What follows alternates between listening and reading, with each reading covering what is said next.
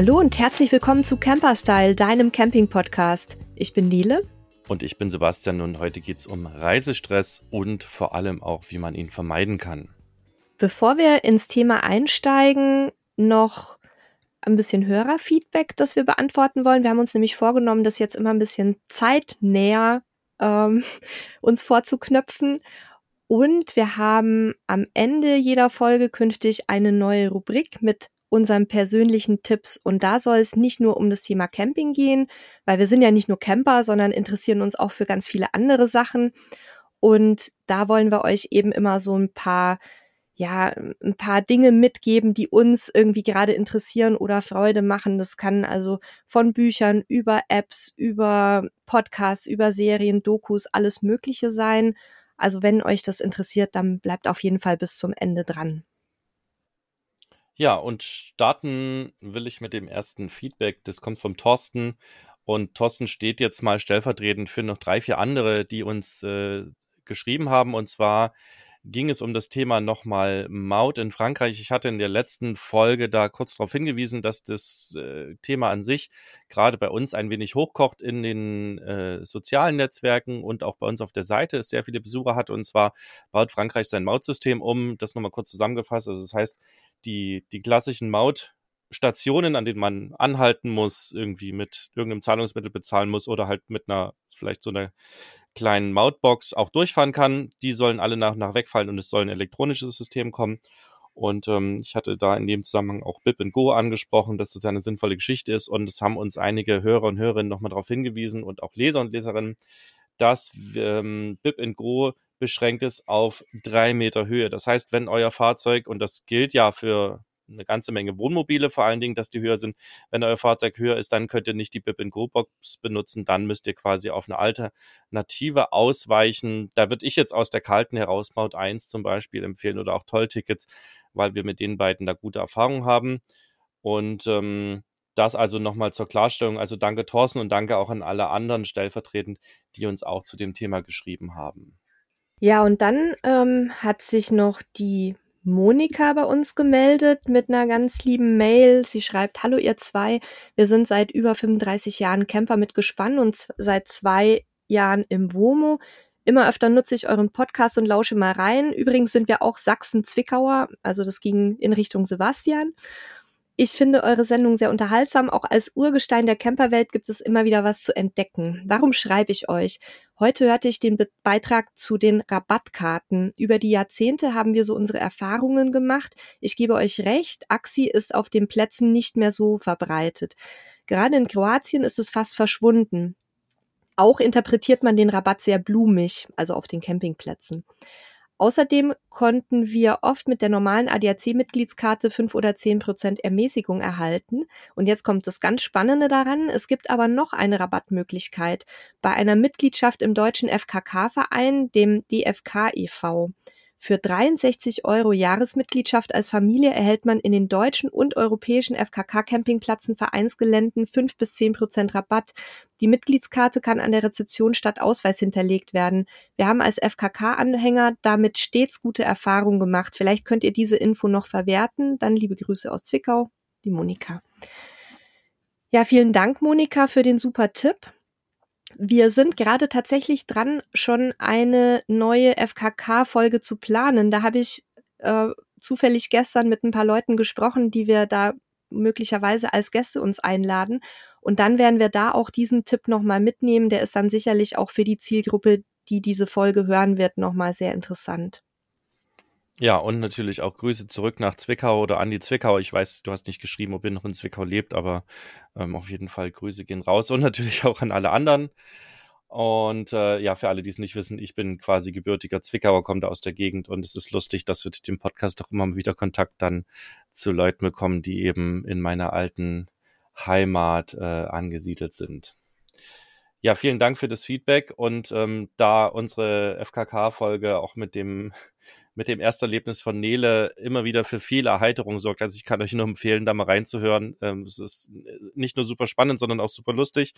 Ähm, da die so erfolgreich war, haben wir also uns auch entschieden, dann nochmal auch ein, ne, kein zweiter Teil, sondern eine, eine nächste Folge zu dem Thema zu machen. Ja, und dann hat uns noch ein weiteres Feedback äh, erreicht von Kea. Ich weiß nicht, ob du ein, ein Er oder eine Sie bist, ist auch eigentlich völlig egal. Und äh, er oder sie schreibt, hallo ihr Lieben, ich höre seit einigen Folgen euren Podcast und hole auch immer ein paar der älteren Ausgaben nach. Vielen Dank für die Inspiration. Zur aktuellen Folge muss ich mich einmal kurz melden. Bitte tut euch den Gefallen und ruht euch aus, wenn ihr krank seid. Ja, die Hustenanfälle sind rausgeschnitten. Das schwere Atmen oder das nach Luft japsen, Klammern vermutlich direkt vor dem Schnitt, hört sich für mich trotzdem immer ganz schlimm an. Es ehrt euch, dass äh, ihr Content bieten möchtet, aber euch so leiden zu hören, macht auch keine Freude. Dann lieber eine kurze Info, dass es bald gesund weitergeht.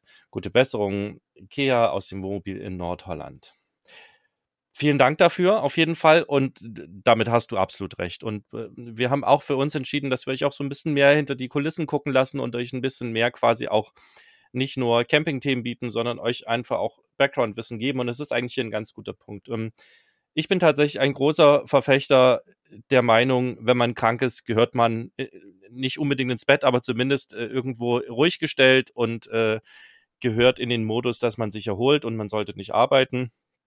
Und ich bin da auch wirklich hinterher, nicht nur bei mir, sondern auch bei meinen Angestellten, ähm, das äh, quasi zu leben.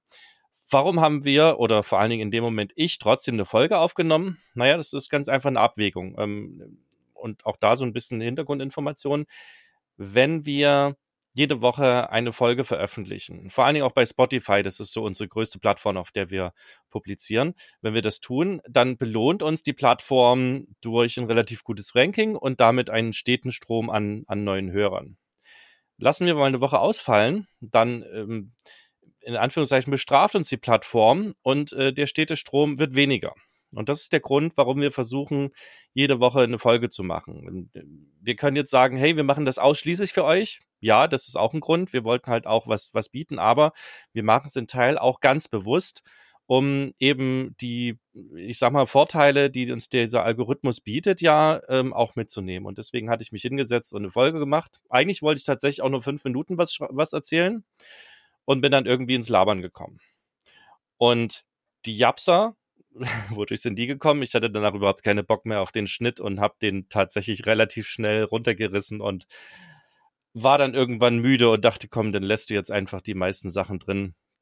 Und das ist der Grund. Aber im Grunde genommen hast du völlig recht. Beim nächsten Mal versuchen wir uns da zusammenzureißen und nur ganz minimal was vielleicht sogar mit dem Handy aufzunehmen und äh, uns einfach noch mehr zu schonen. Aber wie gesagt, auch da wichtig, das ist bei uns eine bewusste Entscheidung gewesen. Ansonsten habe ich die Tage sehr viel im Bett beziehungsweise auf der Terrasse verbracht. Ja, und da sind jetzt natürlich auch so ein paar ungünstige Faktoren zusammengekommen. Du hattest es ja, glaube ich, in der letzten Folge auch angesprochen. Ähm, ich war bei einem Videodreh mit einer relativ großen Produktionsfirma für einen Kunden, wo wir als quasi Schauspieler, äh, mein Mann und ich, agieren mussten. Und eigentlich war ein Drehtag angesetzt und am Ende waren es dann dreieinhalb. Das heißt, bei mir hat sich komplett in der letzten Woche alles verschoben. Und ich konnte dann also auch nicht einspringen, um den Sebastian zu unterstützen.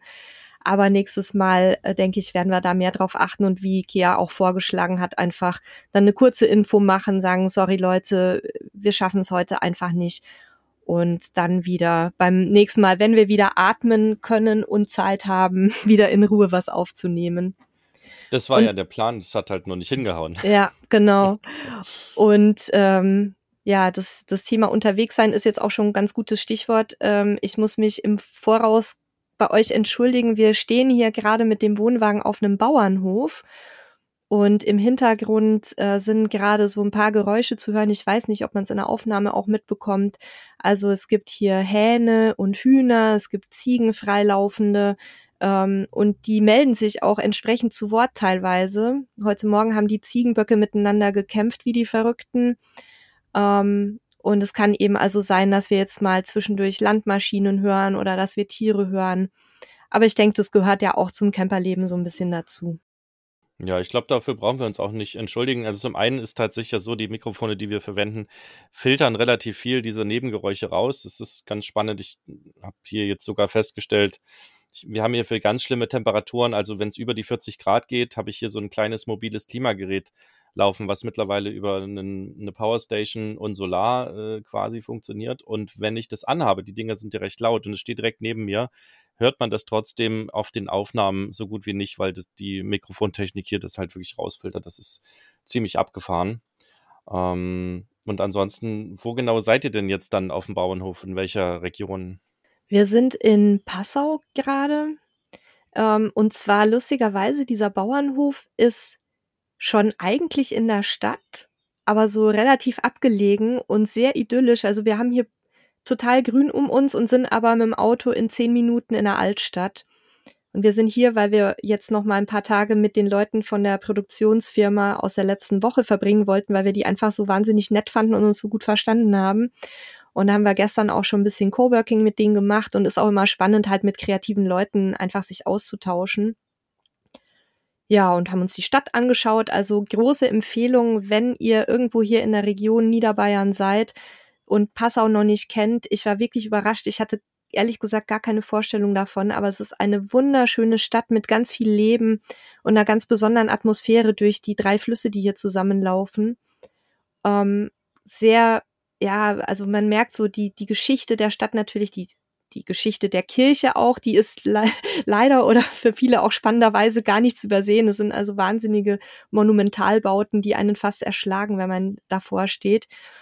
Aber ein sehr schönes Leben hier, viele Studenten, viel Kultur und definitiv auch ein Ort, wo man mal mehrere Tage schön verbringen kann. Und wir sind hier auf einem Bauernhof, der nennt sich auch bei Google Maps Stellplatz am Bauernhof und wirklich, wie gesagt, super zentral gelegen und, und verkehrsgünstig. Also da kann man wirklich mal ein paar Tage Urlaub machen.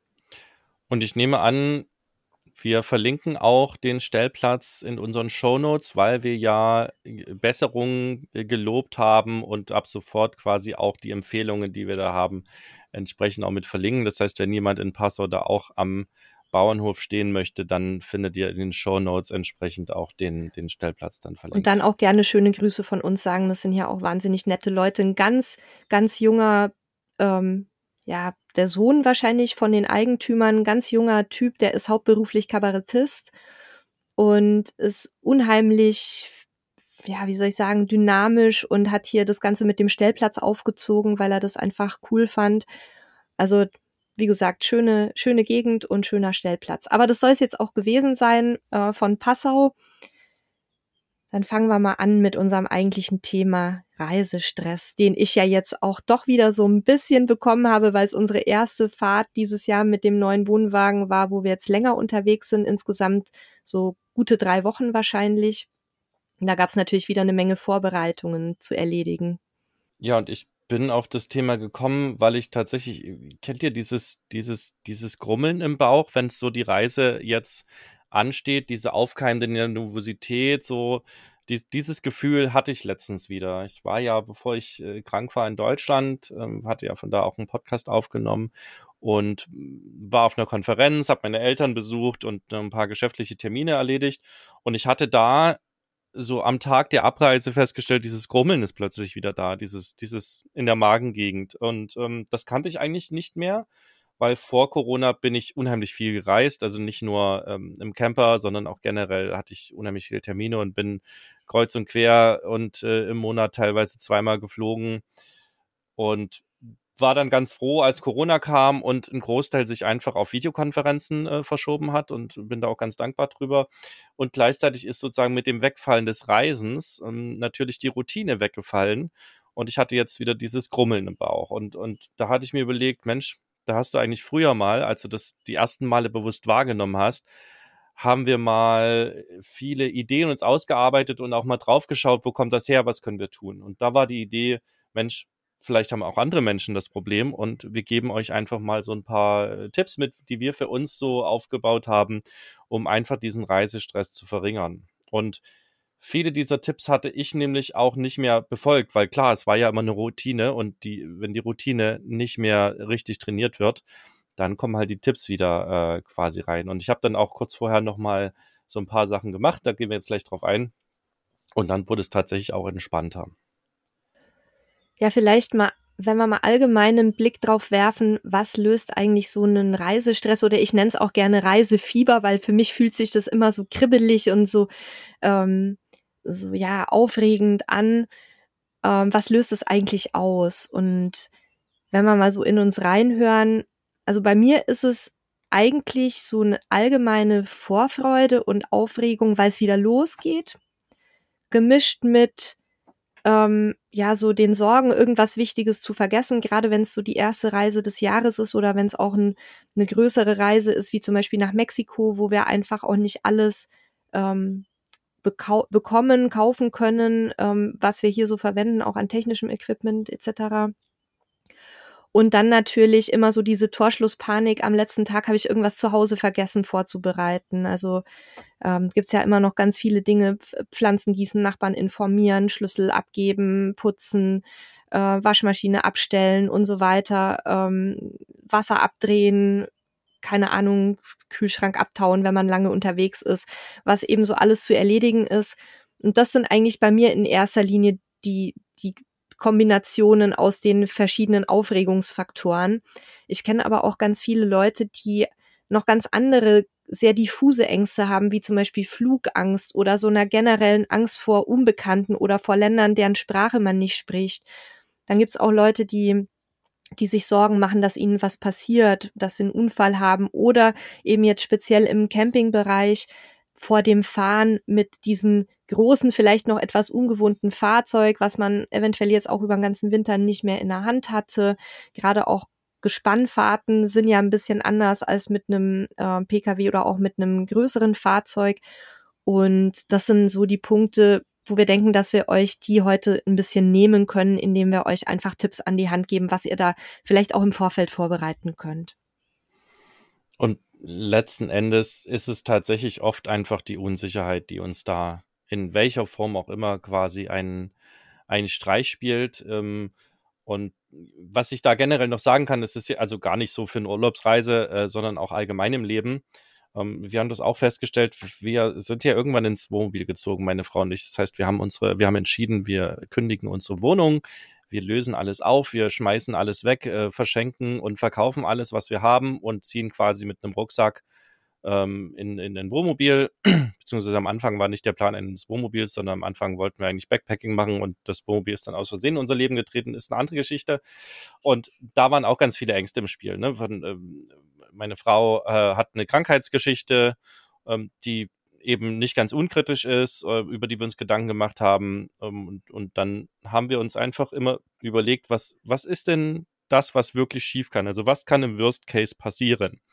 Und wenn man das dann versucht, ein bisschen unaufgeregt zu reflektieren, das macht natürlich zu zweit äh, oder ist das noch deutlich erfolgreicher, als wenn man das so alleine macht, merkt man ganz schnell, dass viele Dinge gar nicht so schlimm sind. Man merkt vielleicht auch an einigen Stellen, dass manche Sachen sich nie hundertprozentig auflösen lassen ähm, weil Leben ist nun mal auch ein Stück weit Unsicherheit. Wir wissen nicht, was passiert, wenn wir vor die Haustüre gehen. Ja, es kann uns ein Flugzeug auf den Kopf fallen. Die Wahrscheinlichkeit ist gering, aber sie ist eben auch nicht null. Und Leben lässt sich halt auch nicht immer kontrollieren. Das heißt, die Mischung sozusagen aus der Akzeptanz, dass Leben sich nicht kontrollieren lässt 100 Prozent und einer guten Vorbereitung ist eigentlich der beste Weg, äh, weniger Reisestress oder generell Stress zu haben und eben auch hm, quasi sich zu überlegen, what could possibly go wrong? Mein Kollege nutzt das immer ganz gerne, wenn er sagen will, hier geht gleich richtig was schief, aber generell, was sind wirklich die, die, die schlimmsten Dinge, die schief gehen kann und die sind meistens gar nicht so schlimm. Und wir haben auch festgestellt, dass es enorm hilft, wenn man seinen Perfektionismus so ein bisschen runterschraubt, seinen Inneren. Und gerade beim Camping oder beim Reisen mit Campingfahrzeugen, Wohnmobil, Wohnwagen, egal, irgendwas geht immer schief. Egal was, auch bei uns. Darf man eigentlich gar keinem erzählen, aber wir sind zum Beispiel neulich im Stress, ähm, im Regen, sch äh, schnell, schnell musste alles gehen, äh, sind wir losgefahren, ohne unser ähm, Abreißseil anzulegen und ohne die, ähm, das Stromkabel mit dem Zugfahrzeug zu verbinden. Also Fehler passieren und irgendwas, irgendwas ist immer. Und beim Camping oder bei Wohnmobilreisen gehört es auch einfach dazu, dass man improvisieren muss. Und wir haben wirklich irgendwann angefangen, das als Teil der Reise zu begreifen und auch als potenzielle gute Anekdote für später, weil das meistens die Sachen sind, an die man sich lange erinnert und über die man dann auch herzhaft lachen kann, wenn nicht gerade irgendwas Schlimmes passiert. Und von daher, ja, Also seht das, seht das einfach auch so ein bisschen, ähm, man kann alles unterwegs irgendwie lösen, egal in welchem Land man ist. Wir hatten nie eine Situation, wo wir gedacht hätten, oh Gott, äh, da ist jetzt irgendwas ähm, schiefgegangen, wo wir vor Ort niemanden gefunden hätten, der uns eventuell helfen kann oder ähm, was wir selber halt regeln konnten. Von daher ähm, glaubt mir einfach, es ist alles nicht so wild, wie es vielleicht gerade auch vor den ersten Reisen für euch aussieht. Und auch wenn ihr was vergesst, könnt ihr die wichtigsten Sachen immer irgendwo kaufen, weil ihr fahrt ja nicht in die Arktis oder in die Wüste in aller Regel, sondern man ist ja in äh, ich sage jetzt mal, in zivilisierten äh, Städten unterwegs, wo es Supermärkte gibt, wo es sogar teilweise Campingfachhandel gibt. Und von daher ist es auch gar nicht schlimm, wenn mal was zu Hause liegen bleibt. Und viele Dinge braucht man eigentlich sowieso nicht. Die sind zwar sicherlich komfortabel und schön, aber nicht lebensnotwendig. Und da kommen wir eigentlich zu den Sachen, die wirklich lebensnotwendig sind und die wirklich den meisten Stress verhindern. Macht euch Checklisten für das, was, was für euch wichtig ist. Das kann eine Checkliste sein, was ihr alles mitnehmen müsst, wo man dann eben mit den wichtigen Dingen einfach anfängt. Ja, Medikamente, Dokumente, Zahlungsmittel, Tickets und Vouchers und so eine Geschichten. Damit hat man eigentlich schon das Allerwichtigste aus meiner Sicht erstmal äh, quasi auf dem, auf dem Schirm. Und dann eben die Sachen, die äh, auch wichtig sind, aber nicht ganz so lebenswichtig. Da kann man sich auch verschiedene Checklisten machen. Das Schöne ist ja an den Checklisten, die kann man auch immer wieder verwenden, weil jeden Urlaub, den man außerhalb der EU verbringt, muss auf die Checkliste, ich brauche einen Reisepass. Ja, innerhalb der EU reicht es, wenn ich einen Personalausweis mitnehme. Und vielleicht, dass ich auch draufschreibe, wann die ablaufen und mir vielleicht auch zum Beispiel, wenn ich regelmäßig reise, ähm, Termine setze, den regelmäßig oder rechtzeitig zu verlängern. Wir haben, äh, wie nutzen wir das zum Beispiel? Vielleicht auch da mal konkretere Tipps. Ähm, wir nutzen eine App, die, also wir meine ich, meine Frau und ich, die nennt sich To-Do ist. Die kann man kostenlos benutzen, die kann man auch bezahlen. Und warum nutzen wir die? Ganz einfach, weil die eine Integration mit Alexa hat. Also wir haben, ich hoffe, es springt jetzt nicht an, wir haben hier im Haus und auch im Wohnmobil ähm, diese kleinen Amazon Echos, die quasi ja auf Spracheingabe hören. Das heißt auch nicht, dass ihr die nehmen müsst und ich brauche, also ne, wir brauchen jetzt auch kein Feedback, die sagen, uh, Datenschutz, bla, ist uns alles bewusst. Wer das nicht nutzen will, nutzt nicht und wer es nutzen will, nutzt es. Ich finde es super spannend. Ich kann halt einfach den Namen der Assistentin äh, sagen, den ich jetzt nicht sagen möchte, weil dann springt sie an und sage, bitte setze ähm, meine Medikamente auf meine Reiseliste für Deutschland, ja, oder setze das auf die Einkaufsliste oder setze das auf was auch immer für eine Liste. So haben wir verschiedene Listen und wir können quasi per Sprache, immer wenn es uns einfällt, das darauf setzen und wir können parallel eben auch auf dem Handy, auf dem Tablet, auf dem Rechner überall auf die Listen zugreifen, um sie entsprechend zu pflegen, abzuhaken und so weiter und so fort. Und das ist eigentlich unser Dreh- und Angelpunkt für Checklisten im Haus. Die teilen wir auch untereinander. Das ist vielleicht noch so der letzte Punkt. Das heißt, meine Frau und ich können da jeweils drauf zugreifen und ähm, die miteinander synchronisieren. Und wir nutzen das zum Beispiel auch für unsere täglichen oder für wöchentliche Einkäufe. Ja, da, ne, wenn, wenn ich äh, feststelle, ähm, keine Ahnung, Zucker ist alle, dann sage ich Assistentin, also ich sage den Namen wieder nicht, äh, bitte setze Zucker auf die Einkaufsliste und dann setzt sie halt Zucker auf die Einkaufsliste. Und wenn ich im Supermarkt bin, sehe ich, wir brauchen auf jeden Fall Zucker. Ja, und wir machen es ähnlich, aber ganz oldschool, nämlich von Hand, auch mit einer Checklisten-App. Ähm, ich nutze dafür Taskito, der Halil hat wieder eine andere. Also wir haben die jetzt untereinander nicht synchronisiert, ist aber praktischer, wenn man das tut. Ähm, und bei der Gelegenheit möchte ich euch auch nochmal darauf aufmerksam machen, dass wir etliche Checklisten auch schon für euch kostenlos vorbereitet haben äh, bei uns im Magazin auf camperstyle.de. Die würde ich euch auch nochmal verlinken. Da gibt's zum Beispiel eine Packliste für den Campingurlaub. Es gibt auch eine Erstausstattungsliste, die ist aber dann eher dafür geeignet, ähm, wenn ihr euer Fahrzeug neu habt, dass ihr dann euch halt die Grundausstattung zulegt. Aber es gibt, wie gesagt, auch eine Packliste. Es gibt eine Checkliste für vor der Abfahrt, welche Handgriffe da in welcher Reihenfolge wichtig sind damit wir euch das Ganze so ein bisschen erleichtern. Steht da eigentlich auch drin, Nele, dass man das Stromkabel anschließen muss? Ähm, ich kann dich leider gerade ganz schlecht verstehen, Sebastian. ja, und es steht tatsächlich drin, aber natürlich nutzen wir unsere eigenen Checklisten nicht, ähm, weil wir eigentlich immer denken, wir sind schon total fit in diesen Sachen. Dann haben wir eine Checkliste für ähm, Reisen mit Kind, für Reisen mit Hund. Es gibt eine Checkliste für Mietwohnmobile, also was muss ich beim Mieten alles beachten. Und ich würde euch auf jeden Fall auch empfehlen, euch ähm, eine Checkliste für die To-Dos zu Hause anzulegen. Das haben wir natürlich jetzt nicht für euch vorbereitet, das ist zu individuell. wo dann eben so Sachen drinstehen, die ich vorhin genannt hatte, Strom abschalten, Kühlschrank ausräumen etc. Macht man das heute wirklich noch? Strom abschalten, Kühlschrank ausräumen und abtauen? Also wir machen so, dass wir tatsächlich alle Elektrogeräte ausschalten komplett. Ähm, also mit diesen ähm, entweder ausstecken oder mit den Mehrfachsteckdosen, mhm. die einen, einen Ausschalter haben, damit nicht irgendwelche Verbraucher halt Strom ziehen. Das machen wir aber jedes Mal, wenn wir aus dem Haus gehen, nicht nur für Urlaub. Und Kühlschrank räumen wir immer komplett aus. Bei längeren Abwesenheiten taue ich auch die Truhe ab. Das hat den Hintergrund, dass in meiner alten Wohnung es einmal Stromausfall gab und dann meine Freundin Samila, die in der Zwischenzeit auf die Wohnung ein bisschen aufpasste, äh, literweise, ähm, also ich mache es jetzt nicht so explizit, aber es ist Fleisch abgetaut ja. und hat sich dann in der Küche verbreitet und äh, Samila ist zwar nicht Vegetarierin, aber tut sich mit solchen Sachen extrem schwer und durfte dann meine Wohnung putzen und es war einfach widerlich. Und deswegen gucken wir halt, dass solche Sachen nicht mehr in, in der Truhe sind, wenn wir wegfahren, sondern nur noch Geschichten wie Gemüse und so weiter, was halt dann, wenn es abtaut, naja gut. Aber das würde ich tatsächlich empfehlen. Da fällt mir noch ein guter Tipp ein, den ich gerade auf Twitter gelesen habe. Für, für die Menschen unter uns, die sich äh, nach der Abfahrt fragen, habe ich den Herd ausgemacht und tatsächlich wieder zurückfahren müssen, weil sie halt wirklich das sich nicht mehr erinnern und ähm, da sehr exklusiv das nachgucken müssen. Macht da einfach ein Foto, wenn ihr das Haus verlasst. Ne? Das gleiche gilt mhm. für irgendwelche zugedrehten Wasserhähne und sonstiges. Fotografiert die Dinge einfach äh, und dann habt ihr den Fotobeweis und dann könnt ihr euch sparen, eben nochmal umzudrehen und, und nochmal zu gucken weil das ist ja so der Klassiker, ne? Haben wir den Herd ausgemacht. Ja. Und ähm, äh, es geht gar nicht darum, das Foto zu haben, aber es geht darum, sozusagen nochmal bewusst sich mit der Sache auseinandergesetzt zu haben.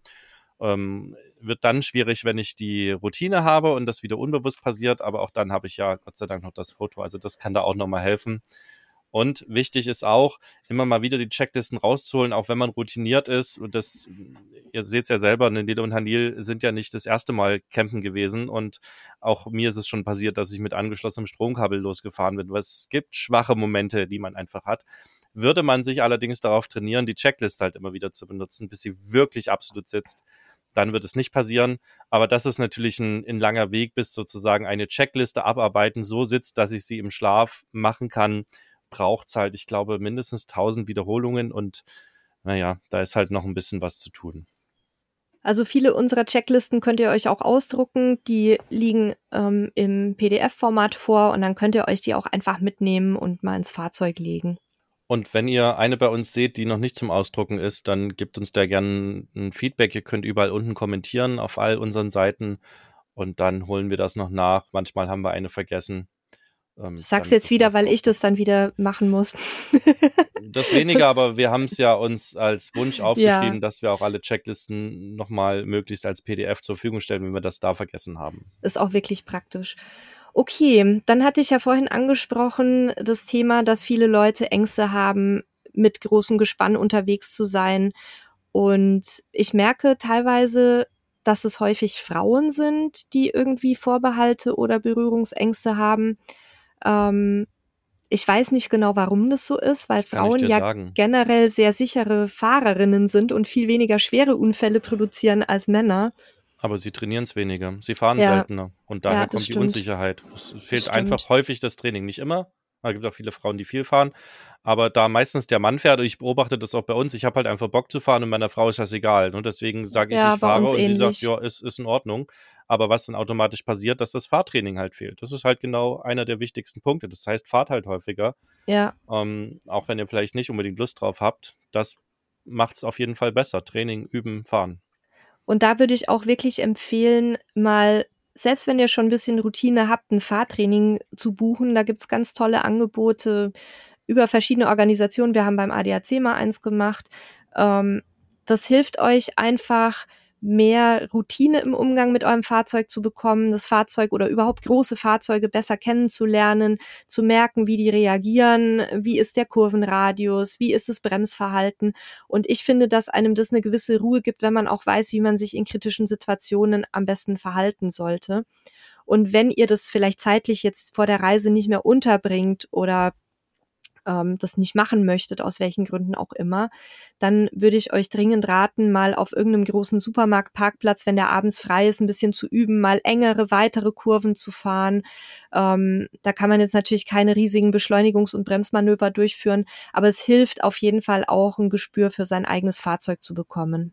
Und auch wenn ihr euch Sorgen macht, dass euch vielleicht unterwegs übel wird, gibt es ja auch Kandidaten. Ich bin auch so einer, wenn Ja, ich in ich. einem Fahrzeug sitze oder lese. Äh, außer ich bin Fahrer, dann kann ich lesen. Aber nein, das natürlich, äh, sollte man natürlich nicht Sag sowas ich auch nicht. Viele Leute verstehen keine Ironie, dann kriegen wir Ja. wieder Zuschriften. Das stimmt, weil sie sehen mich ja nicht dabei. Also äh, ist aber tatsächlich so, würde ich beim Fahren lesen, wäre es kein Problem. Sitze ich daneben auf dem Beifahrersitz oder gar hinten und lese, Ja. dann wird mir sofort übel. Ähm, wenn ihr da ähm, anfällig für seid, dann ähm, auch da zum einen Training kann helfen, also viel fahren, vielleicht nicht so viel lesen, aber ähm, auch Medikamente gibt's dafür, ne? es gibt Wormex oder auch so Reisekaugummis und ähnliches und eben auch äh, de- den Blick auf den Horizont zum Beispiel richten, das kann da auf jeden Fall helfen. Und- Und es ist eine ganz starke Kopfsache. Wenn ihr euch darauf konzentriert, wird es auch schlimmer werden. Das, das habe ich auch für mich gelernt. Wir haben da eine lustige Anekdote. Ich war auch immer seekrank eigentlich mein Leben lang. Das heißt, Boot fahren mit ein bisschen Schaukeln und ich habe eigentlich recht zuverlässig die Fische gefüttert. Und wir waren irgendwann, ich weiß nicht, 2016, 2017 in Dubai und, und haben Freunde besucht und die haben halt eine, wollten uns überraschen, haben eine Yacht gemietet für uns und sind dann zusammen mit einer Yacht raus und es war der völlige Horror für mich. Und auch die Freundin von dem Kumpel, die mit war, hat sich mit mir zusammen dann wunderbar reingesteigert. Ähm, und, und es ging so weit, also sie hat es noch ein bisschen mehr äh, übertrieben als ich und es ging ja so weit, dass wir halt nicht mitfahren wollten. Und dann hat meine Frau, schlau wie sie ist, gesagt, sie hat hier noch so richtig krasse äh, äh, LMAA-Tabletten. Ich weiß gar nicht, wie ich das auf Deutsch sage. Also das ist ein nicht jugendfreies Wort, aber quasi Tabletten, die ihn so ein bisschen gleichgültig machen. Ne? So Reisetabletten, wo sie sagt, das sind richtige Burner. Damit schafft ihr das. Und dann hat sie uns jeweils so zwei Tabletten gegeben, die haben wir genommen und, und es war eine wunderbare Fahrt und es war nicht übel. Wir sind, wir sind ins Meer gesprungen, wir hatten den Spaß unseres Lebens. Und ich- muss dann immer wissen, was meine Frau, also ne, ich musste halt wissen, was meine Frau mir gegeben hat und habe sie dann abends gefragt und ähm, sie hat mir halt ein Antihist oder hat uns ein Antihistaminika gegeben. Also das heißt halt einfach ein ähm, Antiallergikum. Also sprich ein Placebo. Naja, ein Placebo ist es aber nicht, weil ja auch ein Antihistaminikum quasi den Körper ein ja, Stück es war ein weit runterfährt. Ach so. war ein pflanzliches, Also- das machte also doch tatsächlich Placebo. nicht viel. Und, Okay. ähm, und da ist mir aber etwas bewusst geworden, dass es tatsächlich sehr stark in meinem Kopf abgeht und ich konnte dann auch eben nochmal mir angucken, was da passiert ist und wir haben uns da zu zweit natürlich reingesteigert. Und seitdem ist das Thema äh, Übelkeit auf Booten bei mir weg, weil ich, weil ich mich gar nicht da reinsteigere. Ähm, das, das kriegt man ja gar nicht so mit. Das ist mir dann erst im Nachhinein halt wirklich bewusst geworden. Und seitdem habe ich damit kein Problem. Im Auto ist es noch ein Thema. Ich will nicht sagen, äh, dass das nur im Kopf passiert. Ne? Da gibt's auch durchaus ja körperliche Vorgänge, dass das Gehirn äh, sagt äh, durch die Augen, hey, wir bewegen uns gar nicht, während das, das Ohr eben das Gleichgewichtsorgan sagt, doch, wir bewegen uns oder andersrum. Und das sorgt halt für diese Übelkeit. Aber ganz viel passiert in eurem Kopf. Und wenn ihr euch natürlich darauf konzentriert, weil ihr die Angst schon habt, dann ist das der, die Garantie dafür, dass es halt auch gleich richtig schlimm wird. Und da können Tabletten helfen, aber eben auch ein bisschen ein Bewusstsein schaffen, sich also damit au auseinanderzusetzen. Ja, werde ich auch mal für mich beherzigen. Ich bin ja auch so eine Kandidatin. Ähm, ich gehe noch mal ganz kurz zurück zum Fahrzeug. Ähm, auch das aus eigener Erfahrung. Bitte checkt mal rechtzeitig vor der Reise, ob eure HU noch gültig ist, also im Volksmund TÜV-Plakette genannt, ob die Reifen okay sind, ob die nicht zu sehr runtergefahren sind, ob irgendwie eine Beschädigung da ist, ob auch alle Geräte im Innenraum funktionieren. Das vermeidet nämlich dann Panikattacken am Vortag oder am Tag der Abreise. Wir haben nämlich dann auch schon mal gemerkt, dass unsere TÜV-Plakette abgelaufen war beim letzten Wohnwagen. Und dann muss natürlich alles ganz schnell gehen, was dann den Reisebeginn extrem verzögert. Und so einen Stress kann man sich wirklich sparen, indem man sich das auch auf so eine Checkliste setzt und sich mal vornimmt, so zwei Wochen vorher mal das Fahrzeug anzugucken. Und dann kann man auch noch reagieren ähm, und kann dann entspannt in den Urlaub starten. Also ich würde es ja einen Monat vorher machen, nicht zwei Wochen, Ja. weil zwei Wochen kann schon relativ knapp sein. Ähm, mir kommt da nämlich auch wieder ein bisschen Fachwissen zugute. Wir hatten ja unseren, oder äh, mein Kumpel Heinz schon mal hier, der ja seines äh, oder seines Werkens nach Kfz-Mechaniker ist. Das heißt, der in der Werkstatt arbeitet und äh, die hat regelmäßig jetzt gerade zur Ferienbeginn davon berichtet, dass da jeden Tag mehrere Kunden ankamen, gesagt haben, hier, wir brauchen jetzt noch TÜV. Ja, okay, bis wann? Ja, jetzt. Also heute. Warum? Ja, weil wir fahren morgen in Urlaub. Ja, oder die noch schnell irgendwas repariert haben mussten. Das ist halt, ähm, das schafft nicht nur äh, Stress bei euch und bei der Werkstatt, ähm, sondern das führt im schlimmsten Fall auch noch dazu, dass ihr entweder Termine nicht einhalten könnt, weil ich meine, wenn ihr einen Campingplatz gebucht habt und könnt heute nicht losfahren, dann ist es halt äh, schon schwierig in der Hauptsaison. Oder ihr müsst eben mit einem Auto losfahren, was vielleicht im schlimmsten Fall nicht richtig verkehrssicher ist. Also ähm, Worst Case, deswegen einen Monat vorher habt ihr genügend Zeit. Das kann man sich wunderbar äh, mit einer mit einem Kalendereintrag machen. Vielleicht brauchen wir mal noch so eine Checkliste, was man macht, wenn man seinen Urlaub gebucht hat. Also das heißt tatsächlich einen Termin setzen, das Auto zu checken, einen Termin setzen, nochmal die Dinge zu checken. Das können wir uns ja mal mitnehmen, Nele, als als Gedanke nochmal. Mhm. Man man kann das Planungsthema natürlich auch immer übertreiben, ja, und völlig, völlig äh, in den Wahnsinn äh, sozusagen treiben, dann sind wir wieder beim Perfektionismus, das macht auch keinen Sinn, aber halt manche Sachen, die einfach viel Stress bedeuten, ähm, sind auf jeden Fall sinnvoll, wenn man sie plant. Gleiches Thema ist übrigens auch bei der Beladung. Also wenn ihr jetzt Neucamper seid und zum ersten Mal in den Urlaub startet, dann würde ich auf jeden Fall vorher mal eine Probebeladung machen, weil die vielen Stauräume in den Fahrzeugen verleiten ja oft dazu, dass man die komplett vollstopft. Und dann fährt man im schlimmsten Fall am Tag der Abreise noch auf die Waage, wenn man es quasi richtig machen will und nicht überladen äh, unterwegs sein möchte. Und hat dann aber das Problem, wenn man wirklich überladen äh, dasteht, dann muss ich ja wieder zurückfahren nach Hause, muss wieder ausladen, weil in den allermeisten Ländern, wenn man eben mit einem zu schweren Gespann oder Fahrzeug erwischt wird, dann heißt es vor Ort und Stelle ausladen, weil du sonst nicht weiterfahren darfst, neben der Strafe und der Fahrunsicherheit, die das Ganze mit sich bringt. Und da würde ich auf jeden Fall dazu raten, mal irgendwie auch so ein paar Wochen vorher mal grob die Sachen einzupacken, die man mitnehmen will. Da muss jetzt nicht jede Unterhose dabei sein, aber zumindest das schwere Equipment mal reinzuladen, bisschen Klamotten reinzuladen und dann entspannt auf eine Waage zu fahren. Und dann seid ihr eben auf der relativ sicheren Seite für den Abreisetag und könnt dann ohne Angst und ohne noch irgendwo eine Waage einzuschieben, los, äh, losrennen, wollte ich schon sagen, losfahren. Und wie immer bei allen Tipps gilt, ihr macht das, was ihr für euch richtig haltet. Wir schreiben euch nicht vor, was zu tun ist. Ich sage das vor allen Dingen im Hinblick auf die nächsten Tipps.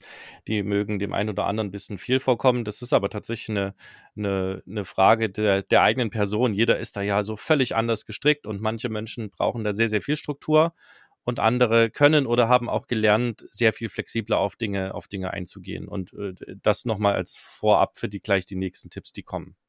Ja, also auch wenn euch das jetzt vielleicht ein bisschen perfektionistisch erscheint, wir sind ja sehr spontan unterwegs und wir schmeißen auch unsere Pläne immer tausendmal um, aber nichtsdestoweniger sind das die Schritte, die wir auch vorher machen oder gemacht haben, ähm, wenn wir auch länger unterwegs waren.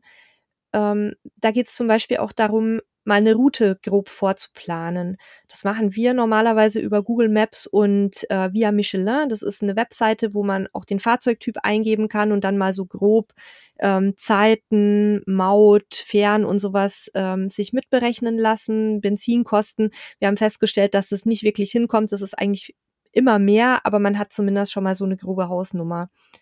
Und bei Google Maps gucken wir uns einfach an, wie lang ist die Gesamtstrecke, die wir ungefähr zurücklegen möchten und dann suchen wir schon mal je nach Strecke immer so nach 500, 600 Kilometern Übernachtungsmöglichkeiten. Ob wir die dann ansteuern oder nicht, ist völlig egal, aber wir haben eine grobe Richtung. Und wir haben einfach festgestellt, dass für uns persönlich sehr lange Tagesetappen anstrengend und kacke sind. Also wir haben da keinen Bock drauf. Wir, wir möchten lieber entspannt ankommen. Wir haben auch den Vorteil, dass wir natürlich meistens mehr Zeit haben als ein normaler Jahresurlauber sozusagen.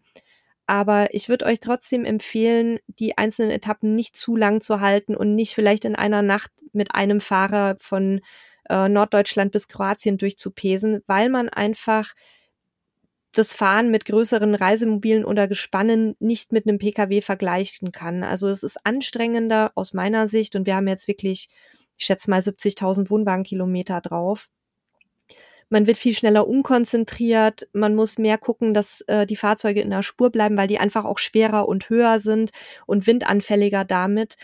Und Ja, also ich, wie gesagt, bei uns sind es immer so fünf, maximal 600 Kilometer. Es werden auch schon mal mehr, aber dann haben wir da auch schon ungefähr eine Perspektive, wo wir einen Zwischenhalt machen können. Und ihr könnt dann ja immer, wenn ihr nicht müde seid und noch fit seid, einfach länger fahren und noch mal schauen, was ihr unterwegs findet. Aber ja, ihr, ihr kommt einfach entspannter an und könnt auch den ersten Urlaubstag schon genießen, äh, wenn ihr vielleicht eine Zwischenübernachtung mehr macht.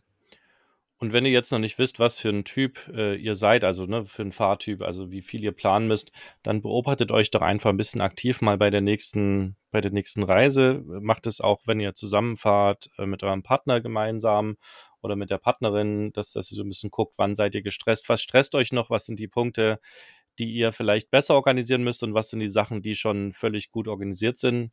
Hm, wir haben früher, als wir angefangen haben, mit äh, Wohnmobil zu reisen, auch extrem viel geplant und mittlerweile mache ich das gar nicht mehr. Also wenn ich, wenn ich unterwegs bin, dann weiß ich zwar grob, wo ich hin möchte. Also Beispiel, ich möchte von hier von Portugal nach Deutschland fahren, dann weiß ich grob, okay, keine Ahnung, ich muss nach Zwickau oder nach Bremen. Und dann weiß ich natürlich durch die jahrelange Erfahrung auch, weil wir die Strecke schon ein paar Mal gefahren sind, weiß ich natürlich grob, ne, ich muss irgendwie mitten durch Spanien durch, ich muss dann mitten durch Frankreich und dann weiß ich auch schon so ein bisschen, habe ich Bock, Mautstrecke zu fahren oder habe ich, äh, oder anders, habe ich äh, Bock, Maut frei zu fahren, weil das ja eher anstrengender ist oder habe ich Bock oder will ich lieber Maut fahren und ähm, danach habe ich natürlich auch schon einen groben Plan im Kopf und das reicht mir. Da muss ich nicht viel gucken. Es ist dann tatsächlich so, wenn ich merke, ich werde jetzt langsam müde oder habe keine Lust mehr zu fahren, dann gucke ich halt gerade, was ist der nächste Stellplatz. Und ähm, bei einer neuen Strecke würde ich mir vermutlich auch, wie Nede das sagt, mal grob angucken, was da passiert. Äh, gerade ein, ein schönes Beispiel ist, wenn man Portugal-Deutschland fährt und so ein bisschen in den Norden fährt, Richtung Bremen, dann sagt das Navi, fahr mal durch Frank äh, durch Paris, das ist wunderschön, ja, und ja. Äh, das ist eine der dümmsten Ideen, Horror. die man haben kann. Wir haben das schon mal aus Versehen quasi gemacht, weil wir nicht darauf geachtet haben. Und jetzt stehst du halt in Paris irgendwie sechs Stunden im Stau. Ähm, äh, da ist halt sinnvoll, einmal kurz die, die Route sich anzugucken und dann sieht man schon, oh, guck mal, wir fahren durch äh, eine Millionenstadt, ist vielleicht nicht die beste Idee, lass mal gucken, wie wir außen rumfahren können. Also das, das reicht ja manchmal schon, um Stress zu vermeiden. Ja, und ähm, dann ist es halt auch immer sinnvoll einzukalkulieren, dass unvorhergesehene Sachen unterwegs passieren. Je länger die Strecke, desto höher ist die statistische Wahrscheinlichkeit, dass irgendwo Stauunfall, äh, Umleitungen gibt, die man vielleicht nicht eingeplant hatte. Und um da dann nicht so in den Stress zu kommen, weil man vielleicht vor 18 Uhr am Campingplatz einchecken muss, ist es einfach schön, wenn man eine Zwischenübernachtung zumindest mal einkalkuliert und wenn man dann ein bisschen eher dran ist, kann man ja auch in der Nähe nochmal übernachten, wenn es noch keinen Platz äh, für einen auf dem Stellplatz oder auf dem Campingplatz reserviert gibt.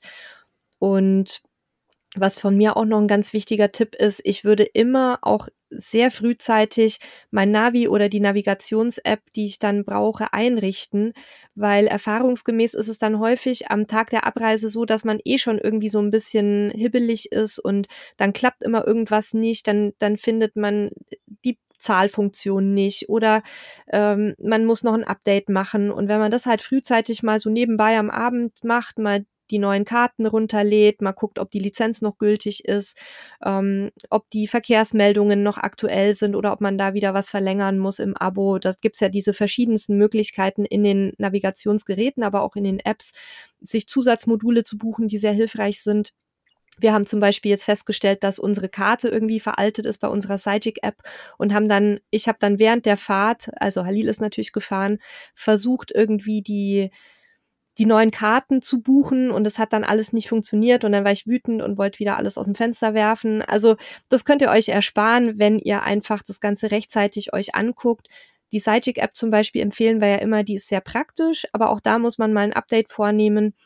Und wenn ihr ein Gerät habt, was eine Internetverbindung braucht oder wenn ihr irgendwie euch Gedanken macht, dass ihr vielleicht in Regionen unterwegs seid, wo das Netz schlecht ist oder wo vielleicht auch GPS nicht so gut funktioniert, kann ja gerade mal in den Bergen auch passieren, dann würde ich immer wenn die Möglichkeit besteht, mir die Karten für eine Off Offline-Nutzung runterzuladen. Das ist dann immer noch besser, als wenn man ganz ohne dasteht. Und die guten alten Straßenkarten, ähm, die schaden auch nicht, wenn man da noch mal eine mit an Bord hat für den absoluten Notfall haben wir, glaube ich, seit dem wir unterwegs sind, nicht mehr. Das war das Erste, was wir Wohnmobil damals rausgeräumt haben, sind die analogen Straßenkarten. Es liegt aber auch daran, dass wir extrem digital aufgestellt sind und letzten Endes eigentlich auch immer irgendwie ein Internet haben. Wenn, wenn ihr da nicht so, ich sag mal, online-affin seid, dann kann natürlich ein, eine Print-Variante durchaus noch sein, seine Vorteile haben. Aber auch da, nur wie immer gilt, es ist keine Vorschrift, es ist ein, ein Tipp und ihr macht damit, was für euch sinnvoll ist.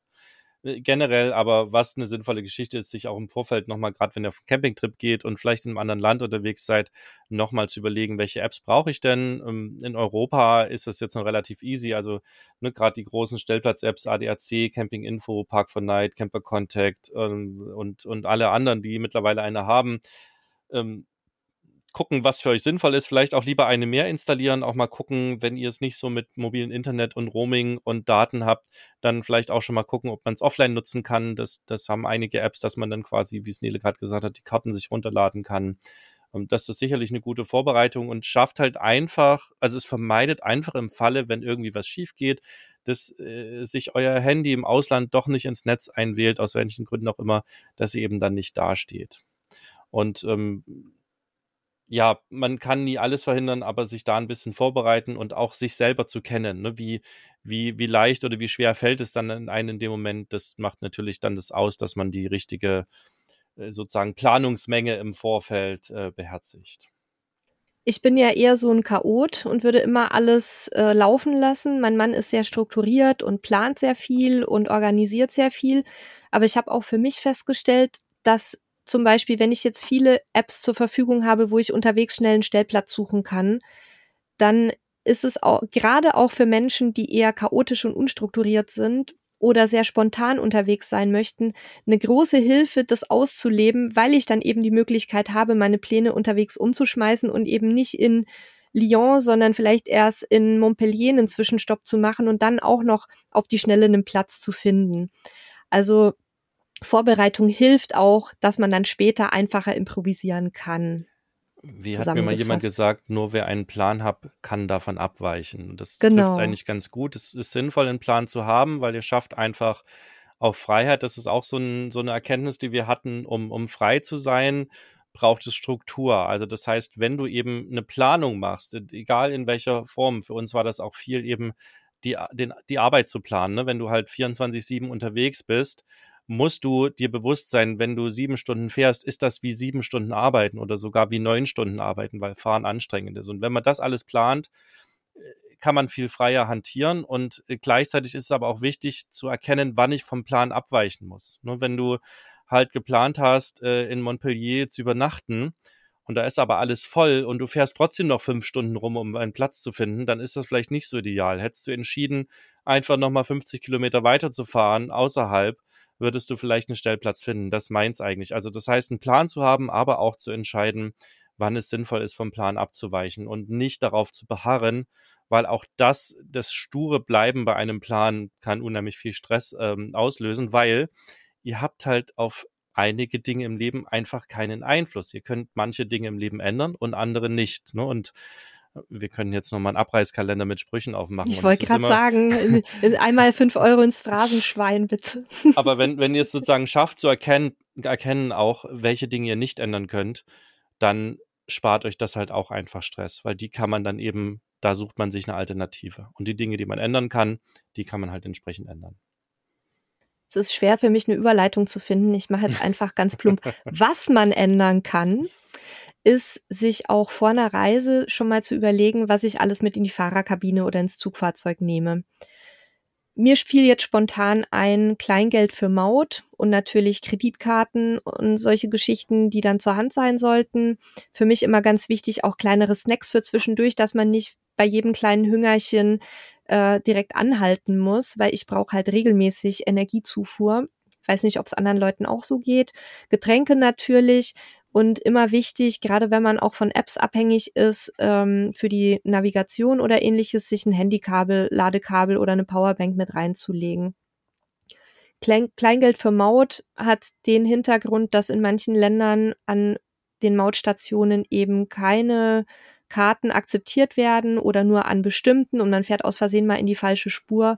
Und es gibt halt nichts ekligeres, als wenn man dann an einer Mautstation, wo schon gefühlt 300 Autos hinter einem ungeduldig warten und dann teilweise anfangen auch schon zu hupen, aussteigen muss, womöglich rangieren muss in eine andere Spur oder irgendwie anderweitig die Bezahlung organisieren muss. Deswegen würde ich euch da empfehlen, immer vorbereitet zu sein und natürlich euch generell rechtzeitig auch über die Maut- und Vignettenregelungen zu informieren. Also Konten einrichten digital oder schon mal eine Vignette bestellen, weil die manchmal ein bisschen dauert, bis sie ankommt oder gültig ist. Habe ich jetzt zum Beispiel in Österreich gerade gelesen, dass die digitale Vignette erst 18 Tage nach dem Kauf gültig wird, weil es da eine gesetzliche Widerrufsfrist gibt. Aber kann man die nicht auch abkürzen? Es gibt ja immer die Möglichkeit, einen Haken zu setzen und zu sagen, man verzichtet drauf. Aber das ist eine andere Geschichte, was ich sagen wollte. Ähm, bei uns liegt in jedem Auto, entweder im Getränkehalter oder in einem irgendeinem äh, Handschuhfach, in einem kleinen Kästchen, liegt immer Kleingeld. Also so 1 Euro, 2 Euro äh, Münzen, 50 Cent Münzen, Münzen, nicht Mützen. Das hat den Vorteil zum einen, du bist für so eine Mautgeschichten immer vorbereitet, du bist im Notfall in einem Parkhaus vorbereitet, du hast immer eine Münze für einen Einkaufswagen dabei.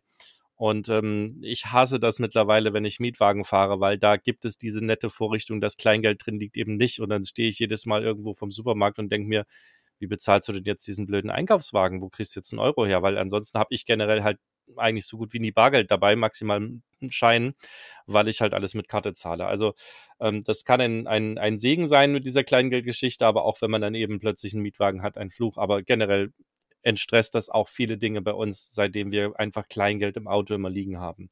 Und ist vielleicht für manchen äh, oder manche, ich höre jetzt schon einige, wie sie sagen, Alter, das ist doch kein Tipp, das hat doch jeder. Ich hatte es früher nicht und äh, alles ist für jeden irgendwann neu. Und es gibt, glaube ich, ganz viele Menschen da draußen, die das einfach bis jetzt noch nicht auf dem Schirm haben. Und für die äh, war das jetzt ein wichtiger Tipp. Und die anderen sagen halt, das mache ich doch schon immer. Ja, okay, dann ja, ist also vielleicht der nächste Tipp was für dich. Wir standen auch schon ohne Bargeld an Mautstationen. Also, ne, kann, kann jedem passieren. Und noch ein wichtiger Stressor, also das, das kommt auch immer ein bisschen aufs Fahrzeug an. Ähm, eine Mautbox soll gerade das Thema ja hoch und runter spielen, weil es halt einfach spannend ist und weil wir die auch selber gerade testen. Eine Mautbox kann eben auch Stress vermeiden, weil da weißt du relativ genau, also klar, die erste Einfahrt mit so einer Mautbox in so eine Schranke ist so ein bisschen hibbelig, weil du weißt nicht, macht jetzt Piep und geht die Schranke auf oder fahre ich die Schranke um. Bis jetzt hat immer funktioniert, aber danach ist es halt stressfrei, weil du weißt, du musst äh, durch die speziellen äh, Einfahrten durch und dann brauchst du aber kein Geld, keine Kreditkarte, kein nichts. Du fährst halt einfach durch und es funktioniert. Also das kann auch unheimlich viel Stress sparen. Natürlich man kauft sich diesen Komfort wieder mit ein bisschen Kosten, ne, weil zumindest kostet so eine Mautbox eine Grundgebühr. Ähm, aber das muss jeder für sich selber entscheiden, äh, ob und wie viel ihm sozusagen Komfort wert ist. Naja, und die Wartezeiten entfallen halt auch neben dem Stressfaktor, Kleingeld, Kartenzahlung, was auch immer, ähm, hast du halt auch in der Regel weniger Wartezeit als an den äh, klassischen Mautstellen. Ja, wenn nicht äh, kilometerlanger Stau schon vorher ist, dann auf jeden ja. Fall. Das stimmt. Ja, und beim Thema Maut ähm, kommen mir auch nochmal Umweltzonen in den Kopf. Da gibt's ja auch europaweit ganz unterschiedliche Regelungen. Und ich hatte jetzt insbesondere Frankreich so ein bisschen auf dem Schirm, weil da eben die Umweltzonenregelung relativ komplex ist, auch in verschiedenen Regionen teilweise in Städten, teilweise aber auch auf Autobahnabschnitten. Und bitte informiert euch da vorher und guckt mal, ob ihr wie in Frankreich zum Beispiel eine entsprechende Plakette besorgen müsst, die dann ja auch wieder mindestens ein paar Tage, wenn nicht länger in Anspruch nimmt, bis sie bei euch ist. Genauso wie andere Vorschriften, zum Beispiel die Toter Winkelaufkleber für Frankreich, die Angle Mort oder Ladungssicherungs ähm, Warntafeln für Spanien, ich glaube Portugal auch und Italien. Also guckt einfach insgesamt so ein bisschen auf die Bestimmungen und Vorschriften in den einzelnen Ländern. Da haben wir auch jetzt mal ein paar aufgelistet für euch. Sebastian, magst du mal mit vortragen? Ja, also bei manchen Ländern, also innerhalb der EU ist ja, dürft ihr ja im Grunde relativ alles mitnehmen, was ihr wollt, aber in manche Länder, äh, die eben ähm, besondere Regeln haben, gerade für Haustiere, und manchmal auch für Alkohol, Zigaretten, dass euch da schlau macht, manchmal auch Kaffee ist ein Thema. Guckt auch, wie viel dürft ihr fahren, ist ja gerade für, für größere Fahrzeuge und Gespanne eine wichtige Geschichte. Ja, was ist erlaubt, was nicht. Abreißseil ist ein Thema, wo ihr darauf achten solltet. Ja, also beim Abreißseil, wenn ich da mal kurz einhaken darf, ähm, ist es ja Lustiges so, dass Wortspiel. in ja genau buchstäblich einhaken ähm, ist ja so, dass in Deutschland das toleriert wird in aller Regel, wenn man es einfach über die Anhängekupplung wirft. In anderen Ländern wie den Niederlanden oder ähm, auch der Schweiz ist es nicht gestattet. Da müsste ja anderen Regelungen folgen. Da muss es anderweitig befestigt werden an der Anhängekupplung. Gibt's auch bei uns.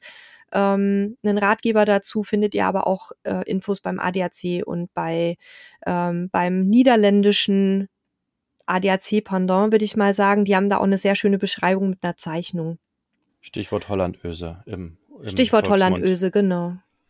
Ja, ansonsten guckt auch auf Warnweste, Rettungsdecke, ähm, Ersatzlämpchen. Es gibt in einigen Ländern, da sind äh, oder in einigen Ländern Regeln, was vorgeschrieben ist. In manchen Ländern muss man sogar kleine Ersatzbirnchen vorhalten und mitführen. Ähm, achtet da drauf. Aber achtet auch ein bisschen drauf, ist, da steht auch viel Mist im Internet. Um, guckt da am besten bei den großen bekannten Seiten nach, ähm, bei den, äh, gerade ADAC ist ein Anlaufpunkt, auch, auch Camperstyle ist sicherlich ein Anlaufpunkt um jetzt zu viel Eigenwerbung machen. Vergleichst du uns mit dem ADAC gerade? Nein, nein natürlich nicht. Aber wir, wir achten halt auch darauf, dass wir die Sachen rechtlich prüfen und hinterfragen, ähm, was wir da schreiben, um eben nicht diesen urbanen Mythen aufzusetzen und, und Mist zu verbreiten.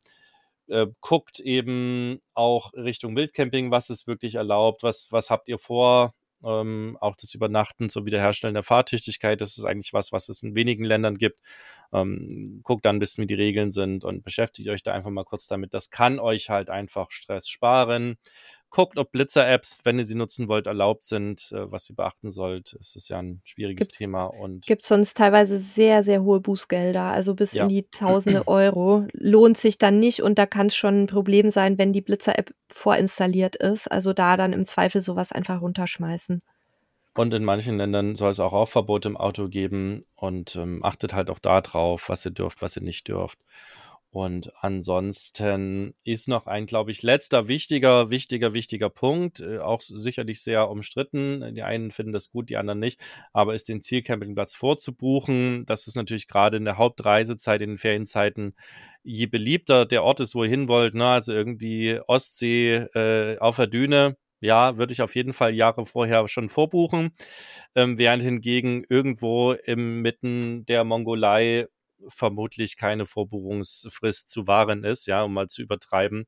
Also guckt da so ein bisschen, was es Sinnvolles geben kann. Das spart euch natürlich dann am Ort auch Stress, gerade wenn ihr halt an irgendeine Meeresküste oder an irgendeinen großen See wollt. Da wird es dann halt auch schwierig, Alternativen und noch einen freien Platz zu finden, je, je mehr Hauptsaison ist. Also das kann ich auf jeden Fall auch sehr viel Stress sparen. Legt euch natürlich aber auf der anderen Seite fest. Ja, also ich weiß ja jeder, ähm, der uns schon länger folgt, ich bin ja kein Freund von Vorbuchen, aber ich sehe das natürlich für Leute, die gerade während der Ferienzeit jetzt auch mit Kindern unterwegs sind und die halt sehr fokussiert sind auf einem bestimmten Platz, weil da, weil es da auch entsprechende Angebote für Kinder gibt und weil da die ganze Familie halt richtig schön urlauben kann, wo die Flexibilität nicht so groß ist bei uns. Uns ist ja meistens auch dann egal, wo wir stehen. Da sehe ich das schon als wichtigen Punkt an. Und bei vielen Campingplätzen kann man auch auf dem direkten Weg vorbuchen, aber ich würde euch auch ans Herz legen, euch mal auf den Campingplatzportalen wie Campinginfo und äh, PinCamp umzugucken. Da gibt's auch mittlerweile ganz, ganz viele Plätze, die man dort direkt buchen kann. Und da habt ihr halt den Vorteil, dass ihr einfach mal eine Suche starten könnt und nicht schon wissen müsst, welcher Campingplatz es sein soll. Und es gibt, glaube ich, mittlerweile sogar auch Verfügbarkeitssuchen. das heißt, ihr gebt euren Reisezeitraum ein und dann werden euch nur Plätze angezeigt, sofern ich, also wenn ich da nicht falsch liege, die in der Zeit auch noch buchbar sind oder die noch Plätze haben. Und von mir auch noch mal ein letzter Tipp, der uns sehr, sehr geholfen hat, gerade weil der Halil und ich ja sehr unterschiedliche Charaktere sind und ich, wie gesagt, eher so ein bisschen chaotisch und eher sehr strukturiert, hat es uns sehr geholfen, uns Routinen zu entwickeln, ähm, also jeder für sich, aber auch unsere Aufgaben ganz klar zu verteilen, also zu wissen, wer ist dafür zuständig, bestimmte Sachen vorzubereiten, wer ist für, ähm, für außen am Campingfahrzeug zuständig, wer ist für innen zuständig, wer muss äh, dafür sorgen, dass alle Schränke vor der Abfahrt zu sind und die Dachluken, wer ist fürs korrekte Ankuppeln zuständig, Klammer auf ich eigentlich. Das heißt, ich habe jetzt quasi einen Strafzettel bekommen letztes Mal. Ähm, damit ihr da dann auch die Ruhe habt, im Auto zu sitzen und zu wissen, okay, es ist alles erledigt am und im Fahrzeug. Und dann halt auch so Sachen wie Lichtcheck und so nicht vergessen, dass man dann nicht auf der Autobahn plötzlich denkt, oh scheiße, geht jetzt der Blinker und das Bremslicht. Ja, das waren unsere Tipps zum Thema Reisestress vermeiden. Wir sind schon wieder relativ weit fortgeschritten. oh ja, Zeit. ich sehe es. Würde ich sagen, wir, wir gehen jetzt noch mal kurz in unsere neue Rubrik äh, in die Tipps rein, wo wir quasi auch abseits von Camping euch zwei, drei Dinge mitgeben, die einfach gerade uns begeistern und äh, faszinieren, die wir gerade nutzen. Und Nele, ich würde mal sagen, fang du doch mal an. Was sind die Themen, die du oder die Dinge, die dich da gerade mitnehmen, bewegen? Also ich habe zwei Tipps für euch, die dieses Mal gar nichts mit Reisen zu tun haben. Ich bin ja ein großer Podcast-Fan auch selber und höre auch viel so True Crime und auch ein bisschen Klatsch-Podcasts und sowas. Und ich habe jetzt vor einiger Zeit einen ganz tollen Podcast entdeckt, der heißt Ehrenwort. Der ist, glaube ich, noch relativ klein. Zwei super sympathische Hosts, auch, ähm, also die sind ein Pärchen, soweit ich weiß. Und die sind keine Journalisten. Ich dachte aber sehr lange, sie wären es, weil die Folgen einfach wahnsinnig gut recherchiert sind. Ich komme ja aus dem Journalismus und viele dieser Skandale, die dort besprochen werden, die sind mir auch bekannt. Also ob das jetzt die Spiegel-Affäre ist oder ähm, Gustl Mollert, also der Mann, der so lange in der Psychiatrie ein, eingeknastet wurde. Also die bereiten ähm, manchmal unterhaltsame, manchmal aber auch so ein bisschen tragische Skandale sehr, sehr schön auf. Ähm, ich amüsiere mich mit jeder Folge wahnsinnig und schreibe den auch regelmäßig, äh, weil ich die so cool finde. Also da könnt ihr mal reinhören, wenn ihr mal sowas zur Unterhaltung für zwischendurch sucht. Und wenn ihr euch ähm, auch ein bisschen Corona-Speck abtrainieren wollt, so wie ich, ich habe nämlich 10 Kilo zugelegt ähm, seit Corona, dann kann ich euch die Gimondo-App empfehlen, unbezahlte Werbung. Die kostet aktuell 62 Euro im Jahr. Und ähm, da kann man sich verschiedene Programme oder Workouts buchen. Und ich habe eben auch viele gefunden, die sich sehr gut für unterwegs eignen, weil ihr könnt euch da aussuchen, ob ihr welche mit oder ohne Geräte machen wollt. Und ich mache halt welche, die rein jetzt mit dem eigenen Körper und maximal einer, einer Yogamatte oder so einer Isomatte zu machen sind. Und das kann man auch hervorragend unterwegs so in seinen Alltag einbauen, wenn man eben ein bisschen was für seinen Körper tun möchte. Vielleicht da noch ein Spartipp. Gimondo hat äh, meistens Anfang des Jahres und auch zum Black Friday und auch zwischendrin immer mal Sparaktionen.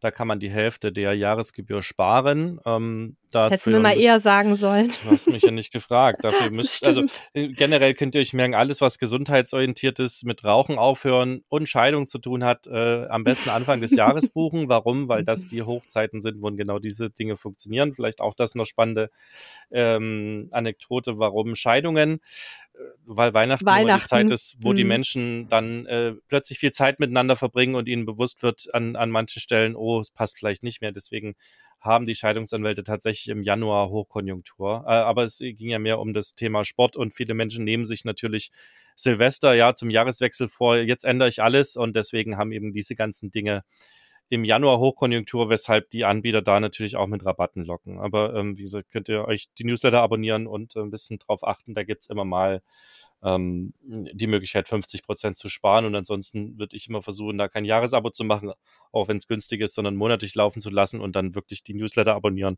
um da ein bisschen ähm, sparen zu können. Es sei denn, die 62 Euro sind euch auch egal oder sind euch das wert, dann natürlich einfach zuschlagen.